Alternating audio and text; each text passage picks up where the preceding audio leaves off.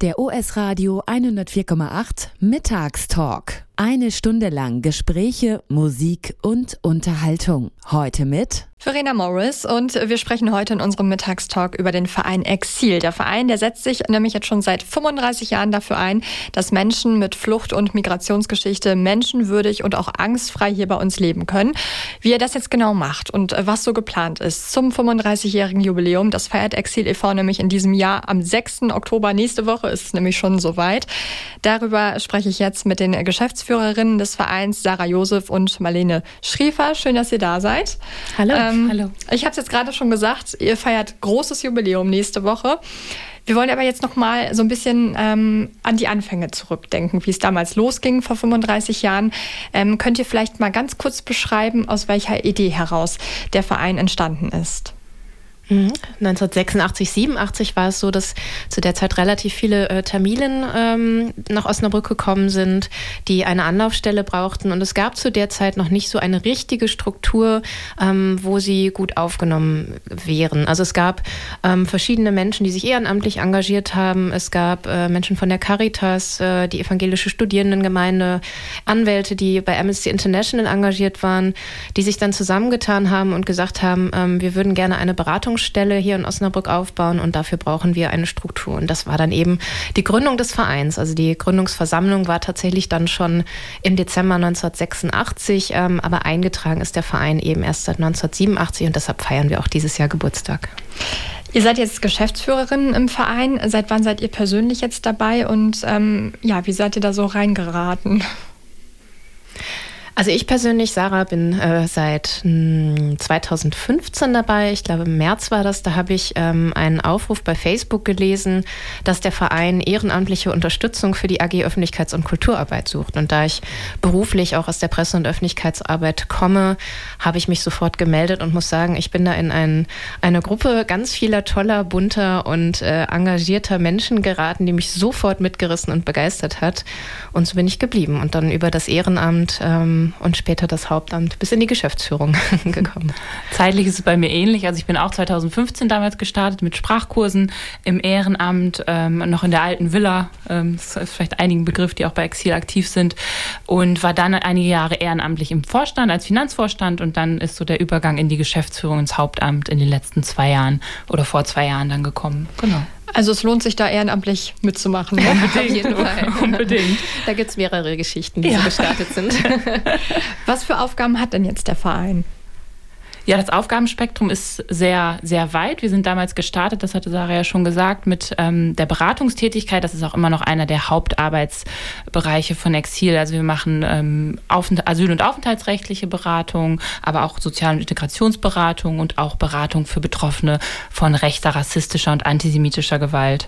Das sind so die Beratungsfelder und dann gibt es da noch ganz viel ähm, an unterschiedlichen Projekten, die sich auch immer sehr verändern. Exil versucht immer an den Bedarfen zu bleiben der Menschen, auch immer da eine offene offenes Ohr zu haben. Wir machen auch Arbeitsmarktintegration, haben da verschiedene Programme. Wir geben auch Sprachkurse, niedrigschwellige, haben äh, politische Bildungsarbeitsprojekte, machen kulturelle Freizeitaktivitäten, also sehr breit. Wir kommen auch auf äh, einzelne ja. Themenschwerpunkte gleich nochmal ein bisschen genauer zu sprechen. Ähm, du hast es jetzt gerade auch schon gesagt, unter anderem berät der Verein zum Flüchtlings- und Migrationsrecht. Wie läuft denn jetzt so eine Beratung ab? Wie kann ich mir das vorstellen? Mhm.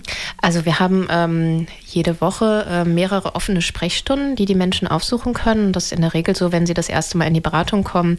Ähm, viele kommen beispielsweise ähm, mit einem Behördenbeschreiben, äh, Schreiben, das sie gerade erhalten haben und gerne wissen möchten, ähm, was steht denn da jetzt eigentlich drin, was bedeutet das? Ähm, und in diesen offenen Sprechstunden, da geht es dann auch erst einmal darum, ähm, wir möchten einen Rahmen schaffen, wo es ähm, eine besonders vertrauensvolle Atmosphäre auch zwischen Beraterin bzw. Berater und Klient oder Klientin ähm, herrscht und ähm, wo wir den Menschen auch auf Augenhöhe begegnen und erstmal unseren Auftrag klären können, ähm, damit sie auch wissen, was, was sie erwartet und was wir leisten können und was sie eben auch nicht leisten können, weil natürlich auch dazu gehört, im Zweifelsfall, wenn Bereiche betroffen sind, zu denen wir eben nicht ähm, arbeiten, beziehungsweise wo wir nicht unterstützen können, dass wir auch Verweisberatung machen. Aber grundsätzlich Flüchtlings- und Migrationsrecht, also da dreht es sich immer um Fragen rund um den Aufenthalt in Deutschland. Ganz häufig ähm, sind eben auch Fragen, da bedeutet das jetzt für mich, dass ich das Land verlassen muss, droht mir eine Abschiebung ähm, oder was kann ich tun, um hier eine gute Bleibeperspektive zu haben? Habe ich vielleicht sogar schon eine gute Bleibeperspektive?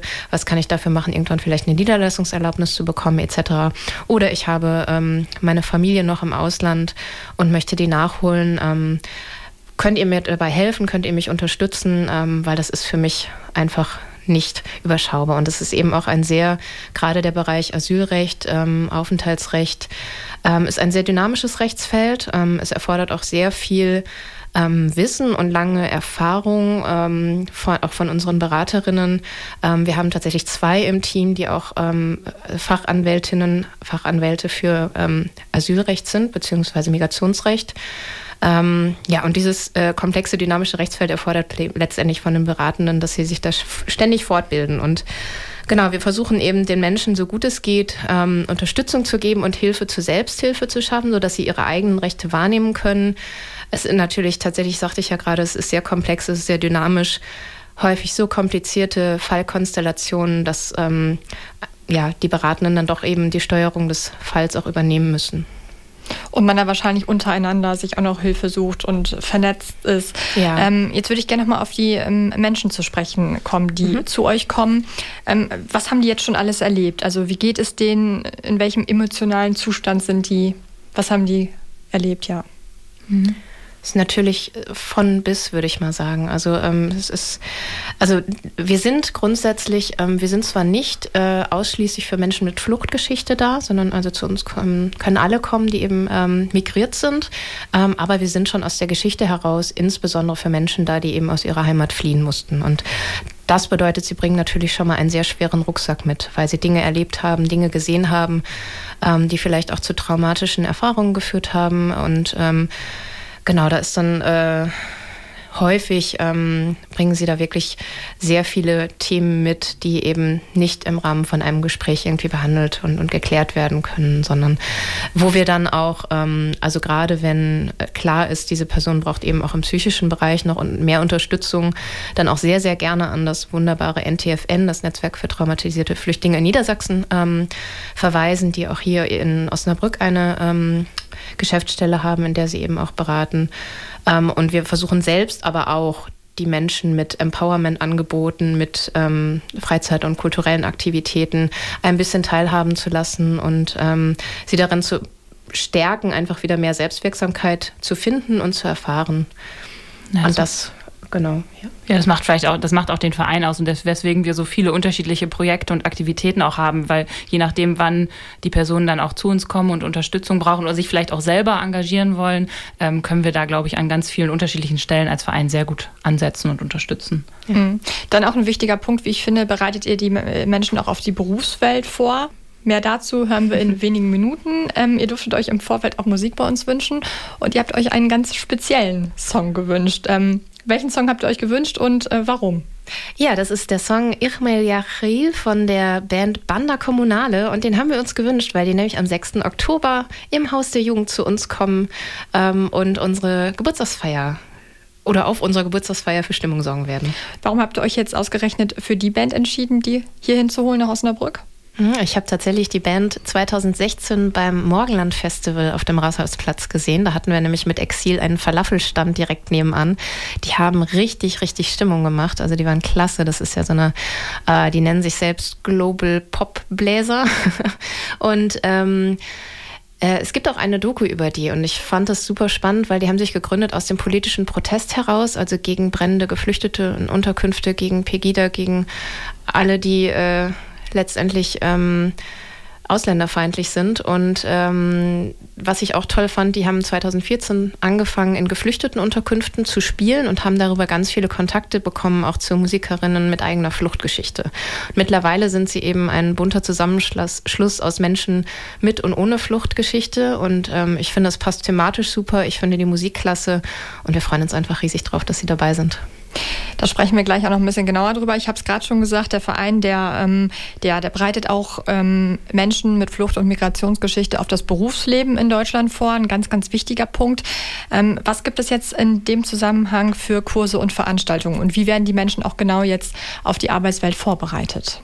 Genau, da sind wir schon seit mehreren Jahren tätig in dem Feld auch und hatten verschiedene erfolgreiche Projekte. Und unser neuestes Projekt Equal ist jetzt auch vor kurzem gestartet. Da sind wir jetzt im zweiten Durchlauf. Also es sind immer sogenannte Durchläufe über mehrere Monate, wo dann ähm, Sprachmodule mit dabei sind, ein Teil den Berufsmarkt, den Arbeitsmarkt in Deutschland kennenzulernen und dann aber auch ein praktischer Teil. Ähm, wir vermitteln dann Praktika, gehen ins Jobcoaching, sprechen mit den Menschen, was sie sich vorstellen können und Ziel ist dann auch, in eine Festanstellung zu vermitteln. Genau, da läuft jetzt nicht nächste Woche, übernächste Woche startet der zweite Durchlauf. Ähm, genau. Und das äh, funktioniert in Kooperation mit dem Jobcenter und der Maßarbeit. Und was jetzt in dem neuesten Projekt noch mit dabei ist, sind so theaterpädagogische Elemente. Es ähm, funktioniert ganz wunderbar, so einen empowernden Moment auch mit reinzubringen und sich dabei gleichzeitig auch auf ähm, Vorstellungsgespräche vorzubereiten. Das ist ja immer so eine große Überwindung, das dann auch zu machen. Das funktioniert jetzt bei uns in Kombination mit dem Theater und da freuen wir uns sehr drüber. Das Thema Sprache ist ja sowieso ganz, ganz wichtig, spielt eine ganz, ganz große äh, Rolle. Warum ist es jetzt ähm, eurer Meinung nach auch besonders wichtig, dass es so Sprachkurse gibt, Sprachlerntreffs, ja, in denen sich halt ähm, Menschen austauschen können, miteinander sprechen können? Ja, auch das machen wir schon, ähm, seitdem es uns gibt. Eigentlich war das immer auch schon ein Fokusfeld und Sprache bedeutet einfach äh, Teilhabe. Und das ist so der, der wichtigste Schritt auch in ein selbstbestimmtes Leben hier dann vor Ort, die, die deutsche Sprache in dem Fall. Und Exil hat schon immer ganz klar probiert, sehr niedrigschwellige Angebote zu schaffen und auch in Lücken reinzugehen, wo vielleicht dann die Regelkurse nicht ankommen, beispielsweise auch für illegalisierte Menschen oder Menschen in Lebensumständen, in denen sie keinen Zugang haben zu ähm, offiziellen oder zertifizierten Sprachkursen, aber auch zu Integrationskursen. Das heißt, es war uns schon immer ganz wichtig, da ähm, niedrigschwellige Angebote für alle Menschen zu schaffen, die die deutsche Sprache lernen wollen. Euer Aufgabenfeld ist sehr, sehr vielfältig. Ihr bietet ganz viele Schwerpunkte an, ganz viele Programme, Projekte. Ein Programm, ein Tandemprogramm heißt Menschen stärken Menschen.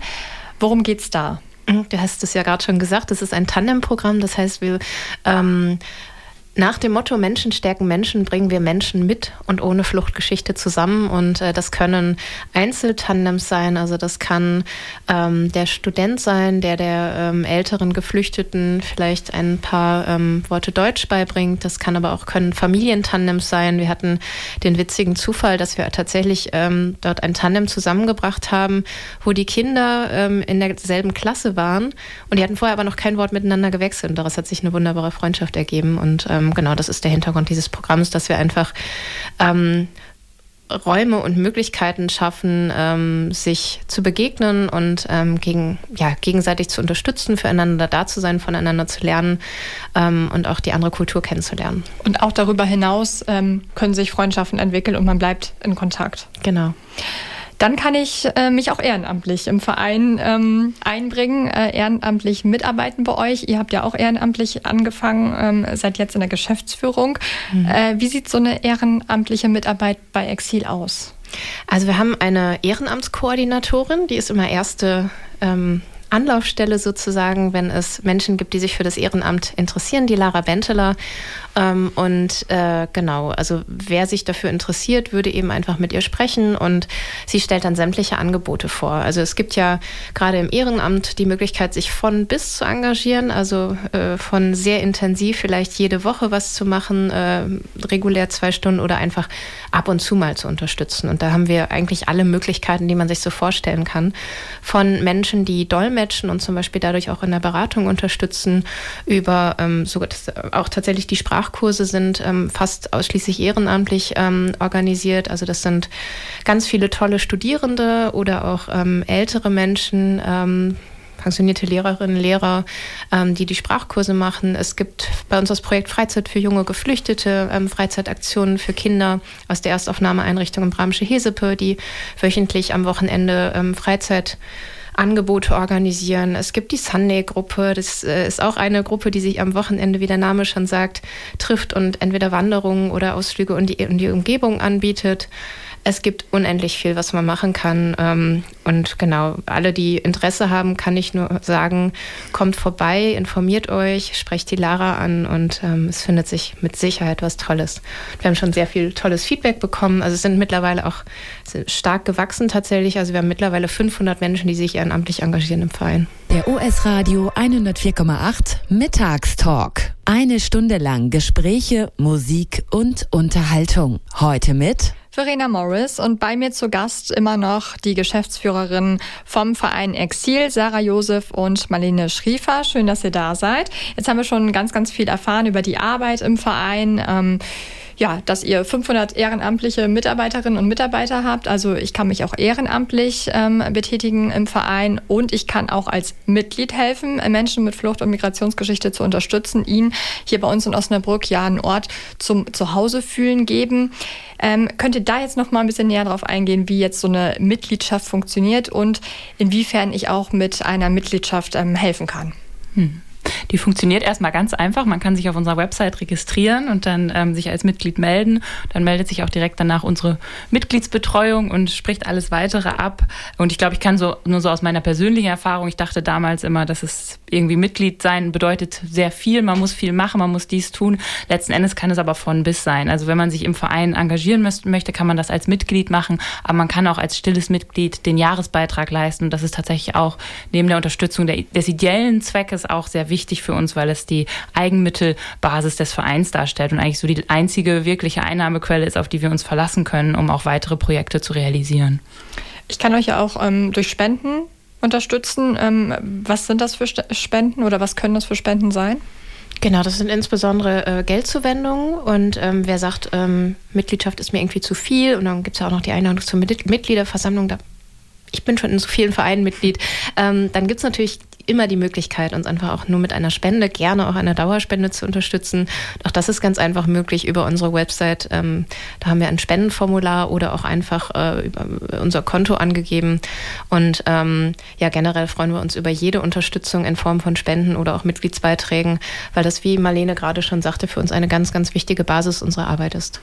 Ich habe es jetzt ähm, gerade auch schon angedeutet. Ähm, der Verein Exil ist auch im Rennen um den mit 10.000 Euro dotierten Publikumspreis des deutschen Engagements Preises 2022.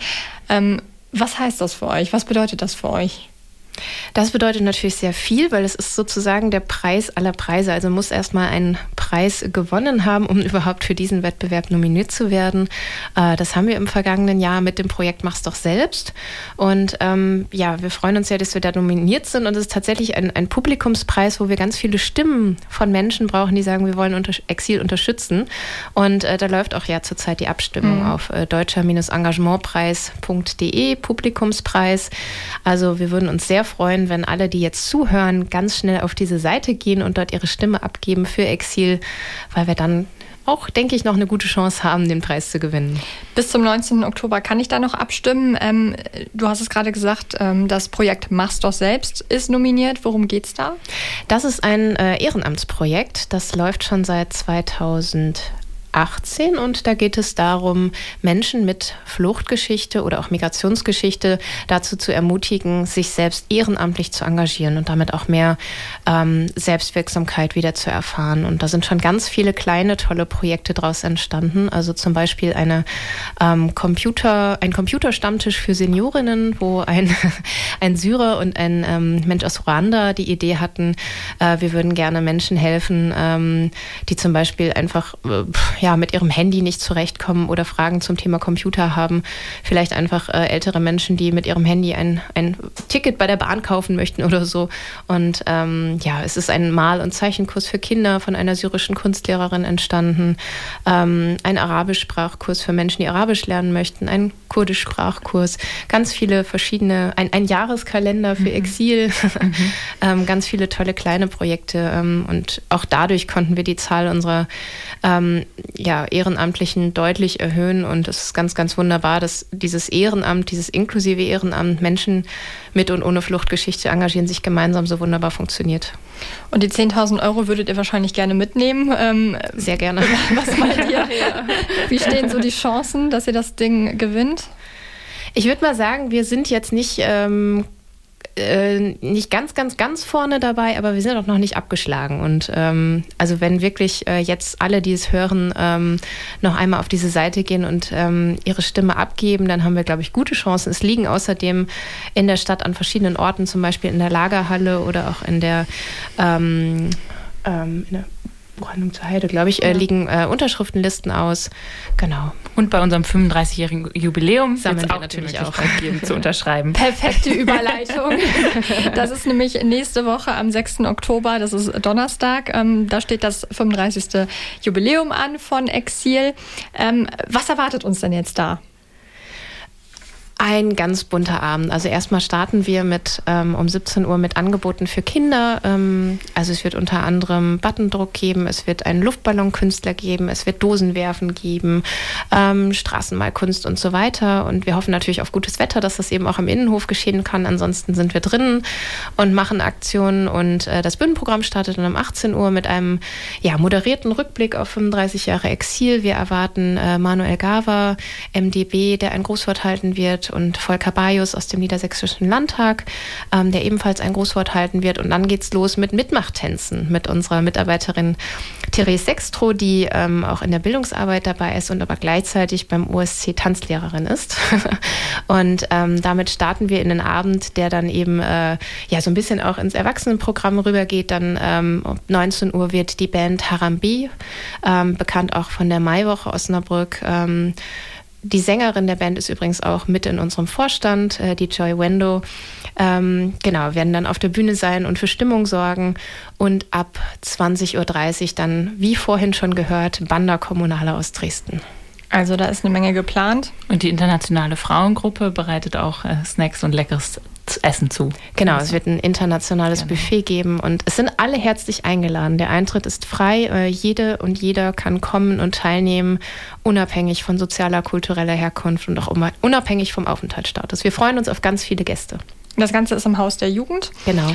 Ähm, und ähm, ihr habt es gerade schon gesagt, es wird auch so einen kleinen Rückblick geben auf 35 Jahre Exil.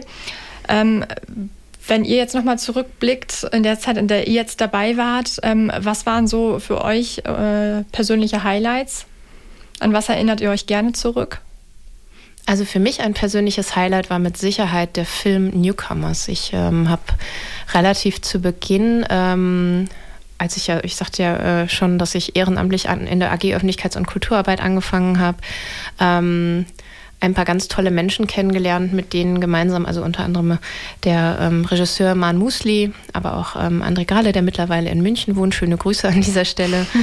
ähm, und viele andere tolle Menschen, mit denen wir dann gemeinsam äh, einen Dokumentarfilm äh, produziert haben, Newcomers.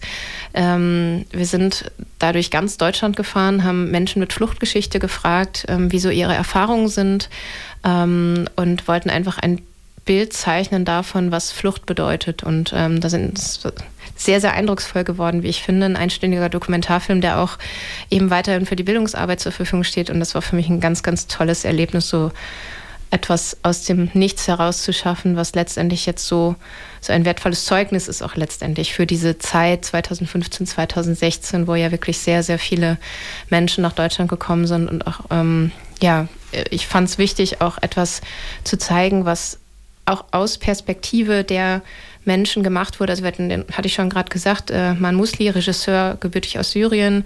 Ähm, dann hatten wir noch Arizo Naibi dabei, äh, afghanische TV-Journalistin, die einfach ähm, was Eigenes produziert haben, weil es gab sehr, sehr viel zu der Zeit, auch Reportagen eben aus, aus deutscher Sicht von deutschen ähm, Reporterinnen, Reportern über das Thema Flucht, über Geflüchtete. Und hier war es etwas, was Geflüchtete selbst erzählen und gemacht haben.